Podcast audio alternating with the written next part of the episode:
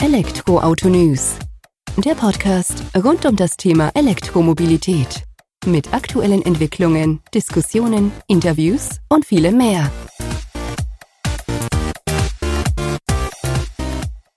Servus und herzlich willkommen bei einer neuen Folge des Elektroauto-News.net Podcast. Ich bin Sebastian und freue mich, dass du diese Woche wieder eingeschaltet hast, wenn ich mich mit Themen oder wenn wir uns mit Themen aus der Welt der E-Mobilität beschäftigen. In der aktuellen Folge habe ich mir Robert Gantner eingeladen, seines Zeichens Director Business Development im Bereich der Battery Systems bei Webasto. Wir haben uns ein wenig über deren Batteriesparte unterhalten, vor allem zum Thema Pkw-Batterie, wie man das Ganze dort denkt, wie die aktuellen Entwicklungen sind und wie die ja eigentlich gestern schon wieder überholt wurden oder tagtäglich überholt wurden, weil der Markt einfach so viel an Fahrt aufgenommen hat oder aufnimmt, dass die typischen Automobilzyklen, die man so kennt von vier, fünf Jahren für eine neue Entwicklung mittlerweile auf ja, knapp zwei Jahre runtergeschrumpft sind. Und Webasto zeigt in dem Gespräch auf durch Robert, wie man eben diesen Herausforderungen begegnet, was man da macht und welche wichtige Rolle der Standort Deutschland hierbei auch spielt. Von daher gehen wir direkt rein ins Gespräch. Viel Spaß mit der aktuellen Folge. Hallo Robert, vielen Dank, dass wir uns heute die Zeit nehmen, uns ein wenig über Webasto und ja, ich sag mal Batteriesysteme im Pkw-Bereich zu unterhalten. Vor einiger Zeit war ich mit deinem Kollegen Nico Münch schon im Austausch, da hatten wir es eher im Nutzfahrzeugbereich sozusagen. Bevor wir da allerdings einsteigen, stell dich gerne mal selbst unseren Hörer, Hörerinnen vor, dass wir ein Bild davon haben, mit wem wir uns hier unterhalten. Vielen Dank, Sebastian. Liebe Hörer, mein Name ist Robert Gantner. Ich bin seit 2009 im Bereich der Elektromobilität unterwegs und seit 2019 bei Webasto und hier an der Schnittstelle zwischen Kunden und Entwicklung und für das Business Development im UI-Bereich zuständig. Jetzt hast du gesagt, du bist seit 2019 bei Webasto unterwegs im Bereich der E-Mobilität und da an dieser Schnittstelle. Da wird sich ja in den letzten drei Jahren doch einiges verändert haben. Oder ich sag mal, der Markt dreht sich doch schneller. Vielleicht magst du mal dazu ausführen, was ihr bei Webasto in diesem Bereich eigentlich anbietet, damit diejenigen, die von Webasto vielleicht noch nicht gehört haben, ein Bild davon haben, was ihr denn überhaupt anbietet. Ja, gerne. Ähm, Im Grundsatz haben wir eine Strategie, die sich auf zwei große Pfeiler stützt. Der erste Pfeiler ist ein Standard-Batteriesystem, ein Ökosystem, das skalierbar ist. Das basiert auf einer 35 Kilowattstunden 400 Volt Batterie, die sich aber über ähm, ein Master BMS wir nennen es VIG oder eine VIB, ähm, zu großen Systemen bis über 630 Kilowattstunden im 800 Volt Bereich skalieren lässt.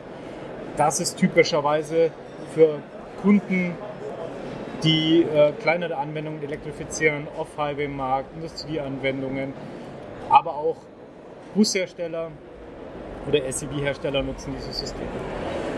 Die, der zweite Pfeiler ist ähm, klassisches Tier 1 Geschäft, könnte man sagen.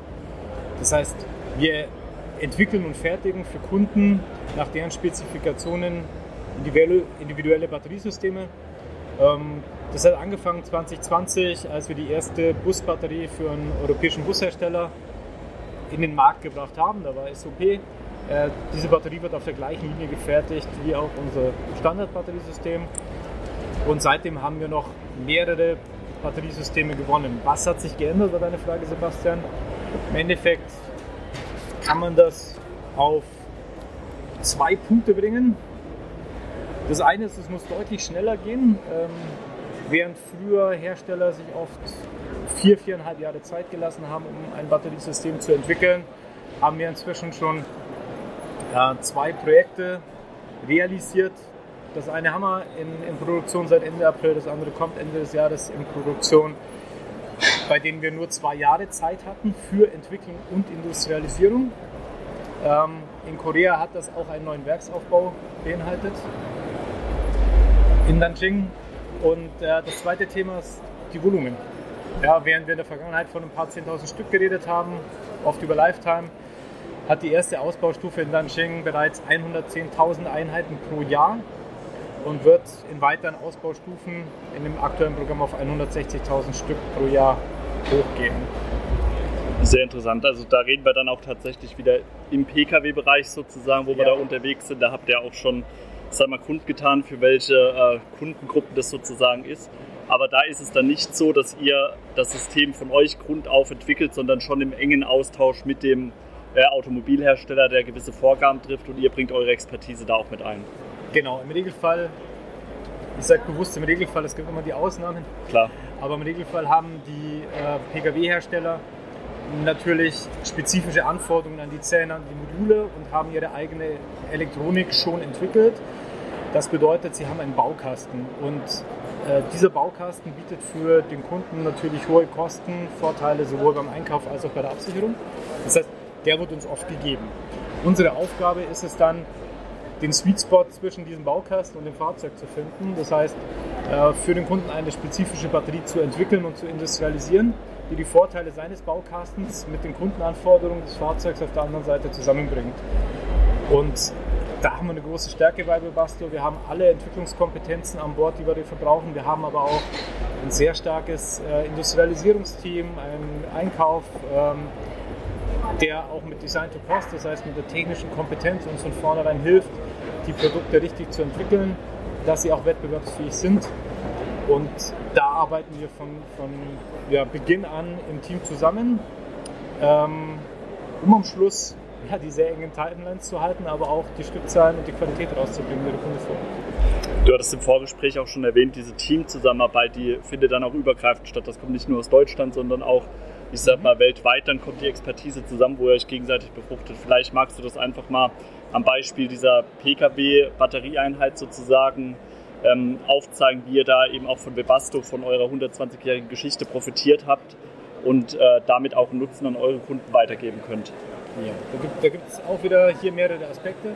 Der eine ist ein globaler Aspekt und der zweite ist ein funktionaler Aspekt. Ähm, Webasto ist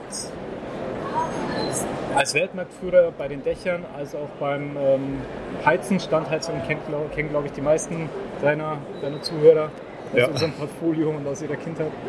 Ja, da sind wir immer noch Weltmarktführer, da sind wir sehr stark dabei. Haben wir natürlich ein sehr starkes Supplier-Set. Wir haben ähm, Werke in 30 Ländern dieser Welt, äh, bei denen wir nahe am Kunden fertigen können und haben natürlich auch global Zulieferketten, sehr viel Qualitäts-Know-how, Projektmanagement, was immer notwendig ist und haben das, äh, als sich Webasto 2017 dazu entschieden hat, ins Batteriegeschäft zu gehen, natürlich mit äh, externem Know-how zu Batterien ergänzt. Das heißt, wir haben heute ein sehr starkes Team, das zu mehr als zur Hälfte aus äh, Webasto-Mitarbeitern besteht, die aus anderen Fachbereichen kamen, die wir zu Batterien qualifiziert haben, die uns aber sehr viel Prozess-Know-how, sehr viel Netzwerk und Kenntnis der Märkte mitgebracht haben ergänzt durch viele junge Menschen, die wir ausgebildet haben und ja, ein paar alte Hasen, in der Elektromobilität schon äh, zusammen ein paar hundert Jahre mitgebracht haben, zu Webasto rein. Und so konnten wir uns gegenseitig befruchten, wie, wie du es so schön gesagt hast. Das heißt, ein Projekt wie in Korea, wo wir in zwei Jahren vom Entwicklungsstart ähm, über den Werksaufbau zum SOP kommen konnten, ging tatsächlich nur, indem wir auch über die Kontinente eng zusammengearbeitet haben. Unsere Einkaufskollegen, Qualitätskollegen, äh, aber auch Industrialisierungskollegen in Korea sehr stark mit unserer RD und unserer Zentrale in Europa zusammengearbeitet haben, wo wir schon sehr viel mehr Batterie-Know-how aufgebaut hatten über die vorherigen Programme. Und so haben wir es zusammen geschafft, über einen sehr intensiven Mitarbeiteraustausch. Das heißt, viele koreanische Kollegen sind in unsere Werke gekommen, haben geschaut, was sind die Standards, wie baut man Batterien, was machen wir dafür. Und äh, wir haben auch einige Kollegen für kurze und lange Assignments nach Korea geschickt. War alles freiwillig. Ähm, die Kollegen haben sich gefreut, mal andere Kulturen kennenzulernen und konnten es so schaffen, dass wir einen sehr intensiven Wissensaustausch geschafft haben. Also der ist tatsächlich nicht nur zwischen den alten und den neuen Business Units und den alten und neuen Produkten, wenn man es so nennen will, sondern auch tatsächlich global sehr intensiv. Ja, sehr interessant, dieser Einblick und vor allem, dass ihr da aktiv dann eben auch die Synergien bei euch im Unternehmen dann nutzt. Ähm, das macht es, denke ich, für euch von Vorteil. Das habt ihr jetzt ja auch genutzt beim Aufbau der, ähm, ich sag mal, Batterieproduktionslinien sozusagen, die ihr hier in Deutschland ähm, die Blaupause entwickelt hat, wie du es vorhin so schön gesagt hast. Und die habt ihr auch übertragen können, wie ich es richtig verstanden habe, dann eben in euer neues Werk, um da eben auch entsprechend schnell zu skalieren. Ist das so richtig? Das ist komplett richtig. Wir haben auch da vorgebaut. Auch das ist ähm, ein Teil der nachhaltigen Webasto-DNA. Die Entscheidung war ja 2016, dass wir ein maßgeblicher Player in dem Markt werden wollen. Das heißt, wir haben bisher über 600 Millionen Euro investiert in die Transformation von Webasto in die Elektromobilität. Und deswegen war der Erstaufbau der Produktion in Schierling mehr als nur wir bauen jetzt eine Produktionsanlage für unsere Standard-CV und äh, für unseren Buskunden, sondern wir haben da gleich zwei Schritte weiter gedacht und haben gesagt, okay, was müssen wir denn automatisieren, was müssen wir denn prozessual ähm, für deutlich größere Stückzahlen vorhalten. Und Schierling ist unser Technologiewerk. Wir haben da eine extrem starke Mannschaft, super viel Know-how, sehr flexible, dynamische Menschen, die schon, ja, für die die Elektromobilitätstransformation nicht die erste ist. Sie haben schon ein paar hinter sich gebracht. Und äh, sie haben uns geholfen, im Endeffekt genau das zu tun. Also wir haben Schilling so aufgesetzt, dass wir gleich für den nächsten großen Sprung planen konnten.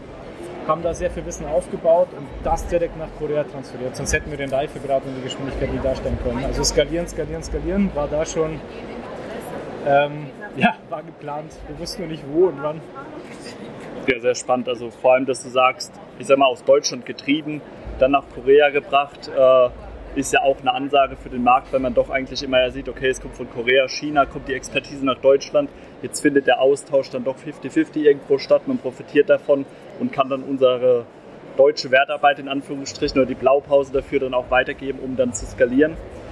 Ähm, in dem Zusammenhang hattest du auch die Nachhaltigkeit betont, die ja auch äh, eine wichtige Rolle bei euch spielt. Wir reden ja schon von ein paar hundert Kilo, die so ein Batteriemodul, Batterieeinheit mit sich bringt für einen Pkw. Äh, da war ja auch meine Nachfrage zu Beginn, wie kriegt ihr die denn von euch zum Kunden? Da hattest du auch mittendrin mal gesagt, 30 Werke nah am Kunden. Spielt ja wahrscheinlich auch eine wichtige Rolle dann, dass ihr mit den Batteriesystemen äh, in Sprungweite zum Kunden seid. Ist es eine Anforderung, wo ihr auch merkt, okay, CO2, Nachhaltigkeit, äh, grüne Produkte in Anführungsstrichen, äh, über das Produkt an sich hinaus spielt auch immer vermehrt eine Rolle, wo ihr auch mit bedenken müsst bei euren äh, Produktionsstrategien? Ja, definitiv. Also wie du sagst, es wird einerseits eine Anforderung, die von unseren Kunden kommt, andererseits ist es auch etwas, was wir von vornherein mittreiben. Ähm, die zerlegen wir so mehrere Aspekte. Ja, deine Frage hat dann, hat ja. dann noch eine gewisse Komplexität. Gerne. Ja. Äh, der eine Aspekt ist die Logistik. Ähm, wie du vorher gesagt hast, so ein Batteriepack hat ein paar hundert Kilo. Je nachdem, ob er jetzt nur 35 Kilowattstunden hat oder 105 Kilowattstunden, bedeutet das natürlich eine Gewichtsspanne von 250 bis 800, 900 Kilogramm, was so ein Pack haben kann. Und das bedeutet natürlich auch auf einen 40-Tonner bekommen wir nur eine begrenzte Anzahl von Batterien. Ähm, wenn ich Glück habe, sind es mal 25, 30. Wenn es nicht so gut läuft, wenn die Batterie größer ist, bekommen wir tatsächlich nur 15 Batterien mhm. auf einen 40-Tonner. Man kann sich jetzt vorstellen, was das bedeutet an Lkw-Verkehr, um ein Kundenwerk zu versorgen und natürlich auch an Lärmemissionen, an äh, CO2-Emissionen und auch an Kosten. Und deswegen sind wir von vornherein darauf bedacht, sehr nahe an die Kundenwerke zu kommen, um genau diese Downside ja, der Transformation, muss man sagen, das ist einer ja. der Nachteile, um die gering zu halten. Und deswegen spielt das eine Rolle. Wir müssen nah am Kunden sein und nah heißt nicht 500 Kilometer, sondern nah bedeutet wirklich äh, so nah wie möglich, zumindest wenn Stückzahlen in größerem Maße da sind. Ein zweiter Aspekt, der uns wichtig ist, ist natürlich auch, dass die Batterieproduktion nachhaltig passiert. Das heißt, sowohl in unserem Werk in Schierling als auch in unserem Werk in Danjing ähm, ist die Batterie-Assembly autark, ist komplett CO2-neutral und wir bauen das weiter aus. Äh, in Schierling installieren wir Ende des Jahres die erste Ausbaustufe unseres äh, Energiespeichers und das ist der dritte Aspekt. Das ist quasi eine Second Life-Applikation. Das heißt, wir verwenden Kundenrückläufer, Prototypen, die wir so nicht wieder verkaufen können, die man in der Vergangenheit ganz einfach verschrottet hätte, um es mal so zu sagen, und bauen daraus einen Energiespeicher, um mehr von der Solarenergie, die wir in Schelling ernten, dann quasi auch für die Nacht vorzuhalten und selber verbrauchen zu können. Das heißt, wir achten wirklich an verschiedensten Ecken und Enden darauf, ähm, dass die Batterie nicht nur dann nachhaltig beim Kunden im Einsatz ist, sondern auch bei uns möglichst entlang der, der Fertigung und der Logistik nachhaltig äh, möglichst kleinen Footprint kriegt. Ist ja, denke ich, auch der Ansatz, der gegeben sein muss sozusagen, weil es bringt ja nichts, wenn wir nur das Fahrzeug grün denken sozusagen und die ganze andere Kette davor dann irgendwie nicht berücksichtigen. Das ist sehr einseitig, ja. Aber es ist schön, dass ihr da, sage ich mal, von euch auch äh, intrinsisch motiviert seid, das Ganze eben dementsprechend ähm, ja, voranzutreiben und auch diese Autarkie äh, bringt dann natürlich andere Vorteile, fehlende Abhängigkeit sozusagen von Gas, Strom ja. und Energieversorgung dann mit sich, ähm, wo ihr habt.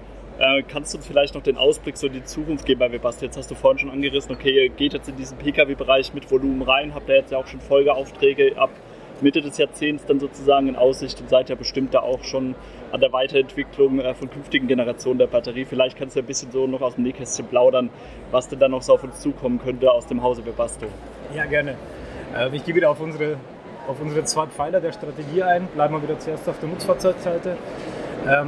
Ähm, 2020 haben wir unsere Standard-CV eingeführt und haben da inzwischen ähm, eine ganz schöne Anzahl von Kunden, äh, auch viele Applikationen, die vorbereitet sind, bei denen unsere Kunden sozusagen nur darauf warten, dass der Markt bei ihnen jetzt losgeht. Ähm, auch da sind wir sicher, dass die, die Welle, die sich im Industriebereich, im Off-Highway-Markt, im, äh, im, im Truck-Bereich aufbaut, dass sie die nächsten Jahre kommen wird. Das heißt, hier bereiten wir eine Nachfolgegeneration vor, die nochmal kosteneffizienter und energiedichter sein wird. Auch hier geht es um Skalieren, ja, größere Volumen für ähm, besseren Preis anbieten zu können. Hier wollen wir ab Ende 2024, Anfang 2025 in den Markt kommen und das wird ein Plug-and-Play-Replacement für die jetzige Generation. Das ist auch für unsere Kunden ganz wichtig, die meistens keine diesen Stückzahlen haben. Ähm, Pkw-Bereich, du hast es so schön gesagt, natürlich äh, haben wir schon Folgeaufträge.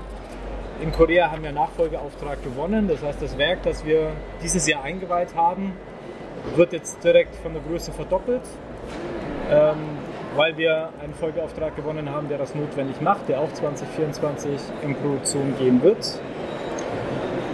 Und wir kommen jetzt sehr stark nach Europa. Das heißt, äh, das Werk in Schierling, in dem wir heute unsere Standard-CV, eine Busbatterie und für Solarwatt ein Modul für einen Industriespeicher fertigen, bekommt jetzt ein weiteres Batterieprodukt, das wir gewonnen haben. Ähm, mehr Details dazu dürfen wir später nennen. Aber auch das soll Ende 2024 in Produktion gehen. Das heißt, wir stärken auch Deutschland konsequent weiter. Und wir werden Ende 2024 in Osteuropa mit einem Batteriewerk nahe am Kunden ja, äh, in Serie gehen. Auch da sind wir aktuell in der Entwicklung des Batterieprodukts und in der Industrialisierung der Linie und im Sourcen der Teile. Und für die Zukunft ja klar, planen wir weiterhin stark zu wachsen. Der, das Ziel ist es, ab 2025 eine Milliarde Umsatz pro Jahr zu machen. Das bedeutet auch, wir müssen jedes Jahr etwas über eine Milliarde akquirieren, was wir dieses Jahr schon sehr gut geschafft haben, kann man sagen, äh, deutlich überschritten haben. Das heißt, wir sind weiterhin auf einem sehr starken Wachstumspfad in und aus Europa raus. Ja, vielen Dank für deine Antworten, Einblicke bei Webasto sozusagen, ähm, Robert. Und ich freue mich, wenn wir uns demnächst dann nochmal austauschen können, wenn die Pläne vorangeschritten sind. Vielen Dank für deine Zeit. Danke für ja, die, die Airtime, Sebastian. Und ich freue mich auch fürs nächste Gespräch. Gerne. Dankeschön. Wie man vielleicht gehört hat, wurde der Podcast im Rahmen der IAA Transportation 2022 in Hannover aufgenommen. Man hat schon so ein gewisses Grundrauschen im Hintergrund. Aber ich denke, die Inhalte sind rübergekommen und das ist die Hauptsache, aus meiner Sicht zumindest. Dir vielen Dank, dass du heute zugehört hast bei der Folge mit Robert. War aus meiner Sicht, so wie ich ja eingangs schon erwähnt hatte, sehr interessant, da die Einblicke bei Webasto zu bekommen. Und wir werden künftig auch irgendwann mal bei denen in der Batterieproduktion vorbeischauen, um dann quasi von der Basis aus heraus zu berichten. Mach's gut, bis zur nächsten Woche, wenn die nächste Folge des Elektroauto-News.net Podcast online geht. Und ja, eine gute Restwoche. Ciao.